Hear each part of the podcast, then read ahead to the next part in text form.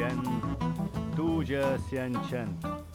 In this podcast, I'm going to talk to you about idioms, that's different ways of saying things, only this time using different types of fruit. So let's start off with the apple.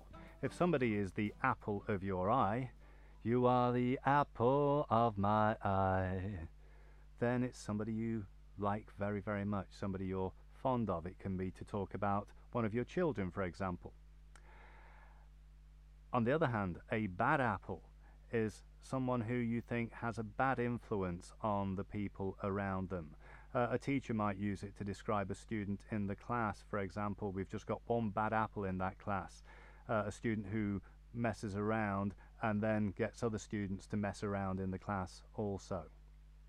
Moving on, there's the cherry. If life is a bowl of cherries, then life is treating you very, very well. Life is good.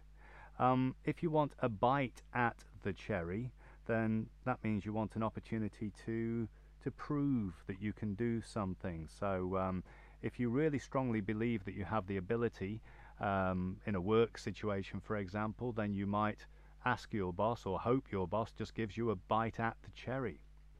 Now, talking of work, a plum job means a very, very good job one that is very well paid or has a lot of prestige about it.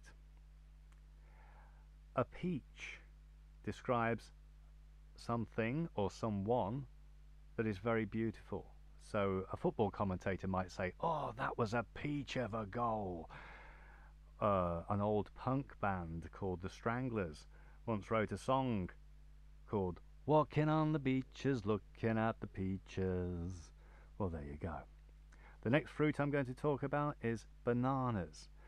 To go bananas means to become very angry or to go crazy. Um, so, for example, Mrs. Reader, she will definitely go bananas if I spill my drink on the new carpet. Next, we have the pear.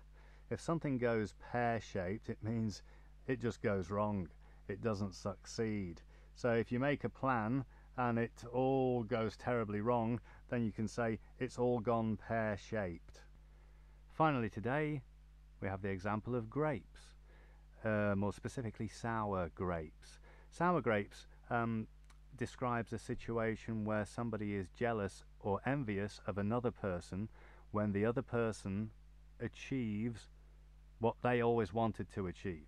So instead of saying, Oh, didn't they do well? Let's give them credit they will probably try to criticize that person for doing so well.